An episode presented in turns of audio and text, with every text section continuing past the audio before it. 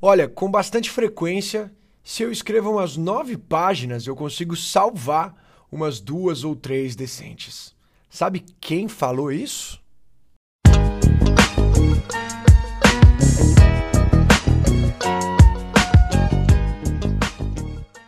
Uai, bom demais ter você aqui de novo, ou quem sabe pela primeira vez. Esse daqui é o Eu Te Digo. É um podcast bem direto ao ponto e rápido, e vamos colocar assim, com uma alta concentração de conhecimento por palavra, em que eu, o digo, te digo os três principais aprendizados que eu tive nessa semana. E toda sexta às seis da manhã, um episódio novo vai pro ar para a gente mostrar como que tudo e todos podem ser uma baita oportunidade de crescimento. Depende da nossa interpretação.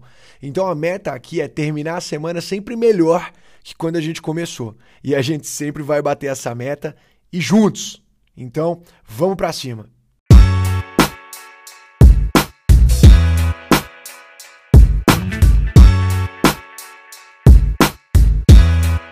Bom, recapitulando aí a frase inicial do podcast, né? Com bastante frequência, se eu escrevo umas nove páginas, eu consigo salvar umas duas ou três decentes.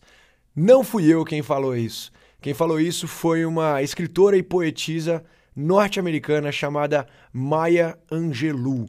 E ela também foi uma grande ativista e defensora dos direitos da comunidade afro-americana, que inclusive era super próxima de nomes como Malcolm X e Martin Luther King.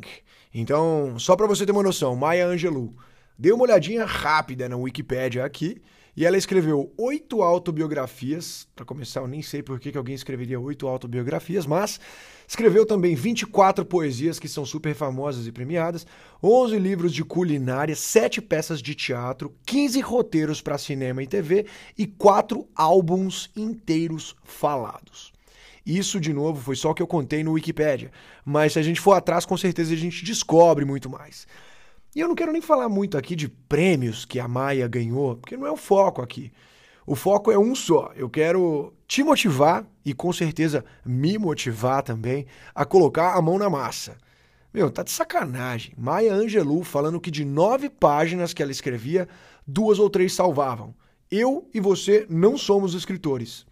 Se bem que o, que o roteiro Eu Te Digo aqui já bateu umas 70 páginas já. Mas enfim, não somos escritores. Você consegue imaginar aí, parar para escrever agora? Pega um papel e caneta, ou até que seja no, no computador, escrever umas seis ou sete folhas inteiras e jogar fora, porque elas não serviram, não estavam boas o suficiente para você?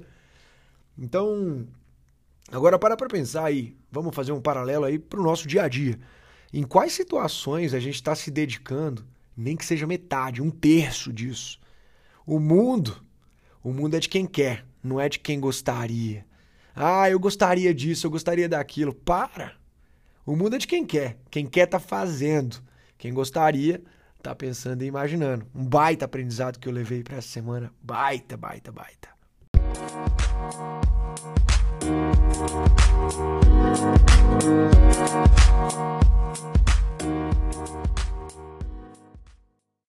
Ó, esse daqui é o aprendizado número 2 e talvez ele seja o aprendizado mais curto, mas vai ser intenso, da história do Eu Te Digo. E o bom é que ele conecta com essa história da Maya Angelou aí do aprendizado número 1. Um.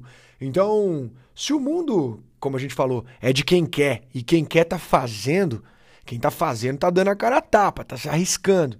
E é por isso que eu escolhi colocar no Eu Te Digo uma frase aqui de um autor e de um escritor chamado John Shedd. E essa frase é o seguinte: um navio, ele tá seguro quando ele tá no porto. Mas não é para isso que os navios foram construídos. Então, não é para deixar de se arriscar, deixar de dar a cara a tapa, para ficar quieto no seu canto que você existe. Você não existe para ficar quietinho aí. Você existe para se movimentar, para se expor, para dar a cara a tapa, para tentar. Se não fosse para isso, para que que a gente ia estar tá aqui? O aprendizado número 3, eu espero que ele não seja polêmico, mas vamos lá. Você já ouviu falar daquela frase: nunca aceite críticas construtivas de quem nunca construiu nada? Provavelmente você já ouviu falar, né? Eu até entendo o sentido dela, mas para ser bem sincero, eu acho ela um pouco presunçosa. E eu vou explicar o porquê. E para explicar o porquê, nada melhor do que um exemplo, né? Então vamos lá. Vou dar uma situação. Eu digo, eu estudo muito sobre inteligência emocional. Eu transformei a minha vida com inteligência emocional. Eu diariamente aprendo coisas novas sobre inteligência emocional e eu ajudo a ensinar inteligência emocional para algumas centenas de pessoas. Então, isso é uma verdade. Agora, suponha, imagina, isso não que eu vou falar não é verdade, mas imagina que eu estou falando sobre inteligência emocional para alguém que nunca aprendeu sobre isso e suponha que essa pessoa fizesse aí uma crítica a alguma coisa que eu disse. De acordo com o ditado, eu praticamente colocaria o feedback dessa pessoa no que a gente carinhosamente chama de lixo, né? Mas eu discordo disso. Eu acredito muito em para qualquer problema, antes de olhar para fora, que no caso seria, nesse caso, né, olhar para fora seria falar que o feedback da pessoa não vale nada porque ela nunca estudou o tema. Mas antes de olhar para fora, para todo problema eu acredito em olhar para dentro primeiro. Antes de tudo. E nesse caso, nesse exemplo, na hora que a pessoa faz uma crítica, em vez de falar que eu não vou aceitar a crítica construtiva de quem nunca construiu nada, eu vou olhar para dentro de mim e pensar: caraca, velho, o que, que eu posso ter falado que fez com que essa pessoa entendesse isso?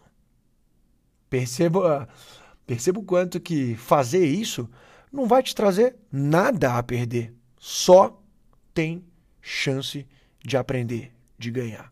E é por isso que eu acho que aquela frase aí é um clichêzão de prato cheio daqueles que costuma ser repetido sem ser questionado. Meu convite para você nessa sexta-feira, ou quando quer que você esteja ouvindo, é questionar. Bora questionar mais. Bora!